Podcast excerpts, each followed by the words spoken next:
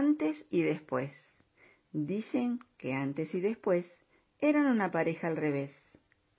Porque si él decía sí, ella decía no.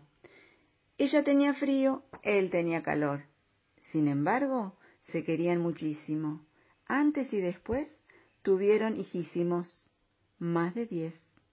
Además, vivieron felices cien años y un mes, hasta que murieron antes y después.